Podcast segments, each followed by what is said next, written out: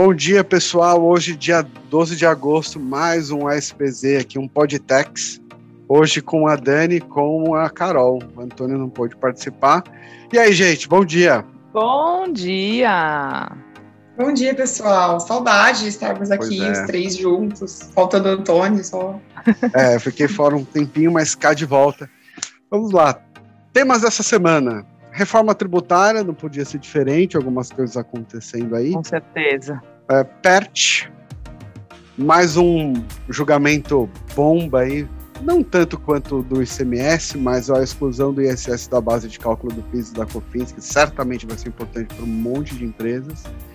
E um outro julgamento que eu queria trazer aqui também envolvendo o PIS COFINS, um pouquinho polêmico, que é a questão da, do adicional de 1% devido na importação para uh, alíquota zero. E é isso. Se vocês me permitirem, vou começar puxando aqui a reforma tributária e até dando uma, uma explicação, esclarecimento, que a nossa proposta no começo era destrinchar pouco, um pouco os aspectos da reforma tributária, essa última, né, envolvendo principalmente imposto de renda. Mas a verdade é que tantos outros assuntos surgiram paralelamente, inclusive algumas propostas alterando já, nós percebemos que ia ser um pouco inócuo, não inócuo, mas um exercício mais é, de, de futurologia e tudo mais que a gente entendeu por bem que valeria esperar um pouquinho, né? E, é, em teoria, hoje o projeto ia ser analisado na Câmara, mas o que já está sendo alardeado, pelo menos manifestado aí por, algum, por alguns meios de comunicação, é que isso vai sair da pauta hoje, ou seja, nada mais do mesmo, né? Mais do mesmo aqui no Brasil. Então, se de fato não for julgado, é aquilo que a gente começa a se questionar: será que nós vamos ter tempo hábil, né? Para julgar, para julgar, perdão, para que isso seja analisado, seja votado, assim, eu fico com receio que talvez isso ainda vai levar muito tempo e que muito provavelmente nós não vamos ter uma alteração tão cedo. Um outro ponto que eu queria puxar aqui, que não é um ponto, na verdade, é a reforma, a PEC 110, tá? O Senado aprovou ontem uma rodada de discussão, na verdade são quatro, são quatro debates para tentar discutir um pouco todos os contornos da PEC 110, com tudo que ela pode alterar, enfim, é, e, analisar um pouco o seu próprio conteúdo antes de enviar isso para a CCJ, né, para a Comissão é, de Constituição e Justiça, para tentar fazer esse assunto andar. Ou seja, o assunto anda, mas ainda muito devagar. Eu, eu já tomei aqui a liberdade em alguns momentos de falar que eu sou muito cético com a aprovação de todos esses projetos, mas a verdade é que é, nunca se debateu tanto. E, e, se eu puder trazer algo que de fato agregue valor, um, eu diria que todas as empresas elas precisam tomar um, um pouco de cuidado com o momento no que tange as decisões que envolvam a tributação, tá? É, ontem eu tive a oportunidade de discutir, por exemplo, com uma empresa varejista eles estão querendo considerar autoprodução de energia elétrica, tá? Por exemplo, então, a autoprodução de energia elétrica, basicamente, você produz a sua própria energia. Nesse caso, seria produzido por um estabelecimento num estado específico e você distribui essa energia para todas as suas lojas espalhadas pelo Brasil. Claro que para você fazer isso você precisa de uma distribuidora ou de uma transmissora de energia, tem todo o regramento da ANEL, mas o ponto é que é super comum esse tipo de estrutura baseada na economia de CMS, né? Porque você fala, olha, como é autogeração, em teoria, eu não vou pagar ICMS, especialmente considerando a DC 49 agora. Enfim, isso não é, é, é um assunto polêmico, né? Se eu teria ou não ICMS, sim, não é tão preto no branco, mas o ponto aqui é devo tomar uma decisão como essa de fazer um planejamento ou criar uma operação considerando exclusivamente um aspecto tributário, dado que nós estamos num contexto de reforma que a qualquer momento pode acontecer, de novo, não acredito que vai ser tão rápido, mas pode acontecer. Então, nós temos que ter uma cautela é, para projetos ou para alterações dentro da, das empresas como um todo que sejam pautadas exclusivamente num aspecto tributário. Né? É o que muita gente fala: se seu projeto, se seu produto está baseado exclusivamente no tributário, você não tem um produto, né? É, a gente pode falar a mesma coisa para uma operação, então a gente precisa tomar um pouco de cuidado. Eu dei o um exemplo aqui de energia elétrica, mas isso pode se aplicar a, a várias outras operações, né? Se você está pensando em mudar sua cadeia de fornecimento, por exemplo, é, como você vai fazer isso, sabendo que a qualquer momento eu posso ter uma alteração, né? É, então, é, as empresas têm que ficar um pouco de olho, antenadas no que está acontecendo, no que tange toda essa reforma tributária, mas é, para que isso é, gere um pouco de cautela nesse processo. Né? Só, o que eu quero chamar a atenção é que, olha, como minha, minha cadeia pode ser alterada substancialmente no que tange aos aspectos tributários, eu preciso considerar isso no meu processo decisório. Que é o mesmo comentário, para parar de falar aqui, da própria ADC 49, que concluiu que eu não tenho ICMS na transferência de mercadorias. Está todo mundo um pouco perdido com o que fazer, porque eu tenho muitos impactos tributários decorrente a isso, né? Eu tenho, é, se eu tenho um centro de distribuição, por exemplo, vou transferir mercadoria para uma loja, se eu não mandar essa operação com destaque do imposto devidamente tributado, o que vai acontecer é que eu vou ter um crédito gigantesco no centro de distribuição, no estado A, e vou ter um débito no estado B e vou ter que pagar. Isso vai destruir o caixa das empresas, todas elas estão preocupadas. Das empresas que eu conversei, ninguém está seguindo ainda desse 49, esperando que os estados regulamentem, tá? É, então, de novo, eu só quis só uh, dar um, mais um exemplo aqui, mas nós precisamos tomar cuidado com essas reformas e os projetos que estão em curso, porque isso pode se impactar. Mas é isso, falei demais sobre reforma e não falei nada, né? Porque não está acontecendo nada, mas eu acho que é um ponto de atenção que a gente tem que realmente é. ficar em mente. Assim, ter, isso tem me preocupado, assim. Eu tenho visto muitos projetos acontecendo e ninguém tem falado sobre isso, assim, sabe? As pessoas se acostumam, ah, reforma, reforma, reforma. Tá, mas pode não acontecer, mas vamos levar isso no processo de decisão. E se passar? Qual que é meu, qual que é meu processo? É fácil. Centro de distribuição, com três, quatro, seis meses, você reverte. Mas e se eu abrir uma indústria? Se eu abrir uma indústria num outro estado, não é tão simples reverter. Então a gente tem que pensar com muita, muita cautela. E aí, Dani? Segurança jurídica, né, gente? Segurança é. jurídica é uma delícia. Mas é Exatamente. isso, né? Reforma tributária, pero não útil. Exato. É, é, bom, vamos lá, pessoal. O próximo tema que a gente queria chamar atenção aqui para todo mundo é o projeto de lei, mais um projeto de lei. Vamos lá, tá todo mundo familiarizado aí? Ah, o que é substitu substitutivo, porque apresentou, agora vai para o Senado, agora vai para a Câmara.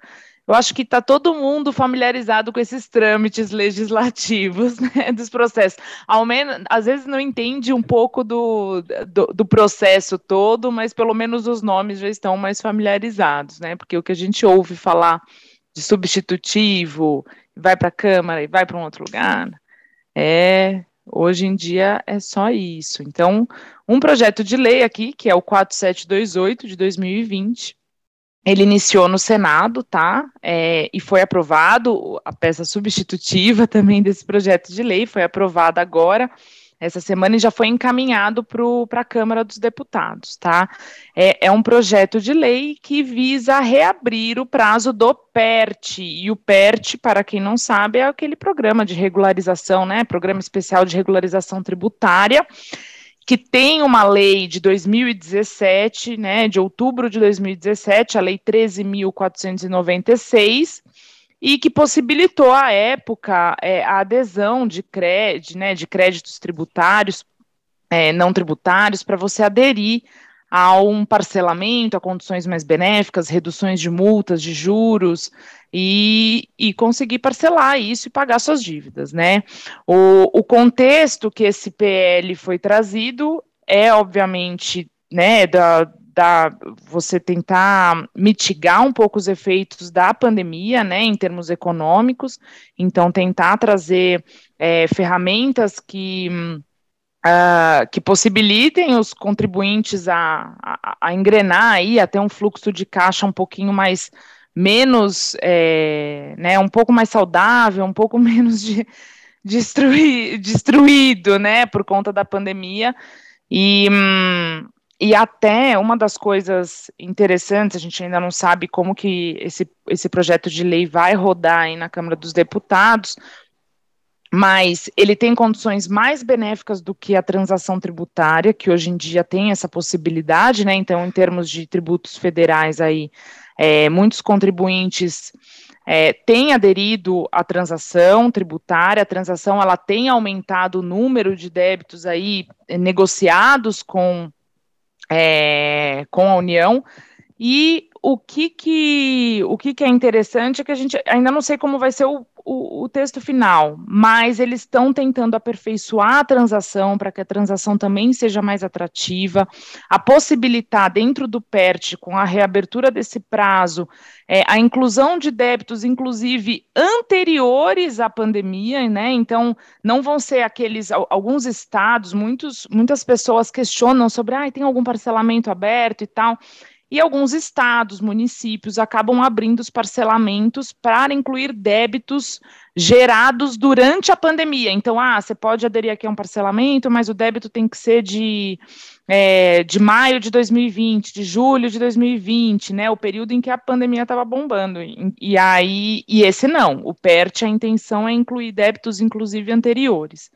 Né, então, vamos ver, vamos ver o que, que vai ser desse texto final, como que o projeto rola na Câmara, mas é, é bom atentar aí, porque também não sabemos qual que vai ser o prazo de adesão, né? Então, a princípio pode ser até o final de setembro, então, aprovado, se aprovado esse projeto de lei, eles, eles tentaram, vamos, né, não sei qual que vai ser a, o prazo final, eles tentaram adiar um pouco para adesão até 31 de dezembro de 2021, mas pode ser que essa data para adesão seja um pouco antes. Então, assim que sair o projeto de lei for aprovado, se for uma data tipo 31 de setembro, gente, é mês que vem, então teria que correr para poder aderir, porque vai valer a pena, podem chegar aí a descontos de até 100% de multas, enfim. Aí tem alguns certos escalonamentos, mas enfim, é. era essa.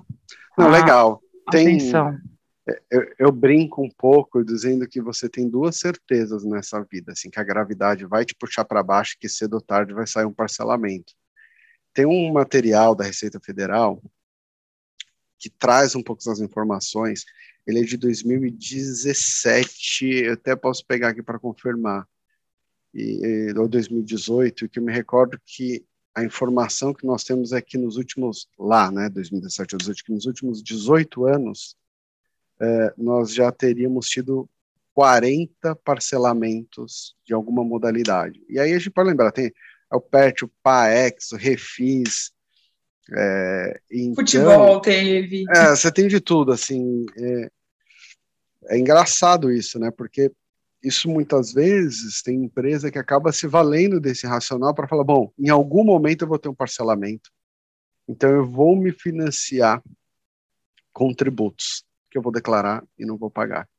Mas não estou aqui juros muito mais baixo que banco, é, né, Não estou aqui quem sou eu para criticar. É, quem sou, até as, o problema são as multas aí, aí vai dependendo do desconto, obviamente mas longe de criticar, mas para a empresa que está em algum momento financeiro ainda de caixa, é mais uma oportunidade de considerar e conseguir atravessar esse mar nervoso aí, essa tempestade que foi a Covid, né? Então tem que ficar de olho mesmo, porque pode ser algo interessante.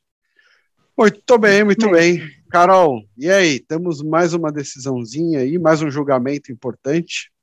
Tá vindo aí, né, gente? Esse ano o STF está bombando, então no primeiro semestre a gente teve o julgamento né, dos embargos, da, do caso lá da exclusão do ICMS, da base de cálculo do PIS da, e da COFINS, e para a gente aqui que é do tributário é final de Copa do Mundo, né? Eu lembro que a gente montou até uma tabelinha com os, os votos para a gente ir acompanhando ao vivo como que ia ficar é, esse julgamento aí. E agora, no segundo semestre, a gente vai ter a Libertadores do, do tributário aqui, porque o STF pautou para dia 2 de setembro o julgamento da exclusão do ISS da base de cálculo do PIS e da COFINS, que é a tese filhote, né? Uma das teses filhotes do ICMS. Então, estamos todos ansiosos aí, ficamos felizes com essa pauta do, do STF. É, o que a gente espera aí é que ninguem peça vista, né, para realmente esse julgamento é. acontecer em, em setembro, e aí vai ser o nosso ano, né, gente? Teve o primeiro semestre com ICMS e segundo com ISS. E a tese, basicamente, é o mesmo racional do ICMS, né, que o ISS não compõe a base de cálculo do PIS e da, e da, e da COFINS. Então, há algum tempo aí a gente já vem ajuizando muitas ações aqui no escritório, mas vale a pena, né? Quem está escutando a gente aí, ou conhece, conhece algum amigo, né, que trabalha gerente de empresas que é, são empresas que têm incidência do ISS, ficar atento para ajuizar essa ação, porque se eles modulam efeitos, pode ser que eles modulam efeitos somente provavelmente, né? a ação ajuizada, provavelmente. Então, você tem aí menos de um mês para a galera ficar de olho e correr com, esse, é. com essa ação aí. Vamos ver né, como que vem esse resultado. A gente grava um podcast para falar disso. Agora, é não, legal. Esse é um ponto importante, porque na exclusão do ICMS da base de cálculo do PIS da COFINS, houve modulação dos efeitos, então só quem ajuizou a ação até 15 de março de 17, se eu não estiver enganado, é, conseguiu retroagir os efeitos da decisão para os últimos cinco anos. Né? Quem ajuizou posteriormente, só a partir daquela data. Muito provavelmente, isso vai acontecer com o ISS, assumindo que a decisão seja a mesma e é a expectativa de todo o mercado. É, existia uma expectativa muito parecida com a CPRB, que foi julgada de forma contrária, mas existia ali, sem querer entrar em tantos, tantos aspectos técnicos, mas existia uma questão de ser algo opcional e tudo mais, então é, existiam argumentos diferentes. Aqui, como você comentou, não me parece que a gente vai ter um desfecho diferente, não deveria ter, mas a modulação uh, dos efeitos deve vir a reboque. Então, assim, para quem é prestador de serviço e não ajuizou essa ação, não faz o menor sentido não ajuizar. Eu sei que muitas empresas, especialmente aquelas que são multinacionais, não as maiores, mas às vezes uma de médio porte e tudo mais, é, sente ou sofre resistência das pessoas ou da gestão do exterior. Porque não raro, em alguns países, tenta-se evitar um contencioso com o fisco. E tem um papel nosso aqui de deixar muito claro é, para essa gestão central que no Brasil é super comum o cenário, né, a, eu diria, a, como fala, o, o landscape, a, o ambiente de discussão, discussão judicial. Então, assim, esse tem que ajuizar, porque o impacto tributário é muito grande, né? Uma conta super grosseira, se você pegar uma empresa que paga 5% de ISS, pensa que é um valor que você pode excluir, dá um efeito, pegando uma alíquota de piscofis cumulativo de 9, é, 9,25, é 9,25% sobre o seu ISS. Grosso modo, claro que não é exatamente assim, mas é como se você reduzisse o montante em 10%. Então, tem que considerar isso sim, porque pode não ser o, o tamanho do ICMS, mas para prestadores de serviços grandes, com certeza isso faz diferença. Gente, último assunto. Eu só queria também falar um pouquinho. Nós não temos uma decisão final, mas até porque a gente atende muitas companhias aéreas aqui, é um assunto que afeta essas empresas, que é o adicional de 1% de PIS e COFINS na importação de produtos sujeito à alíquota zero, né? É, claro que essa alíquota de 1% não se aplica só aos produtos sujeitos à alíquota zero, mas a grande questão é o que deve prevalecer, né? uma determinação em regra específica estabelecendo que eu tenho uma alíquota de 0% na importação de, de partes e peças de, é, de aeronaves, esse caso está discutindo aeronaves, ou se eu poderia pagar esse 1%. O assunto, obviamente, está em pauta no STJ, afeta uma série de companhias aéreas, mas não apenas companhias aéreas, afeta também toda e qualquer empresa que tenha alíquota zero. Né? E quando você vai olhar lá na, na 10637, 1833, você tem uma série de setores sujeito à alíquota zero, ou produto sujeito à alíquota zero. O ponto aqui foi pedida vista, então nós não temos o desfecho ainda. Historicamente, a jurisprudência não é favorável aos contribuintes. Você tem, no entanto, um voto mais recente da primeira turma. Então tem que aguardar um pouquinho aqui, né? E, e muita gente fala, ah, mas 1% é um impacto? É um impacto muito grande, especialmente para o setor aéreo, que é um setor que, que é muito competitivo. Você vê que tem uma, um, uma preocupação por redução de custos. Então, quando você pensa em peças de manutenção, né, e uma série de outros itens necessários, isso pode ser um valor expressivo. Então, tem muita gente de olho nesse julgamento. Gente, é Muito isso. Muito bom. Foi ótimo. Foi super foi rápido. Foi ótimo aqui, mesmo. Mas foi bom, bom revê-los. Adoro, adoro os nossos, os nossos episódios com as nossas rapidinhas aqui de, da, do, do, momento, do tributário. Muito Eu bom. Estava com saudades, pessoal. Gente, é isso. Qualquer sugestão, pedido, vocês podem mandar um e-mail para podtex.aspz.com.br. É isso. E é isso, gente. Muito obrigado, viu, pela participação de vocês. Semana aí e até mundo. semana que vem. Até. Beijo, até. Tchau, tchau. Obrigada.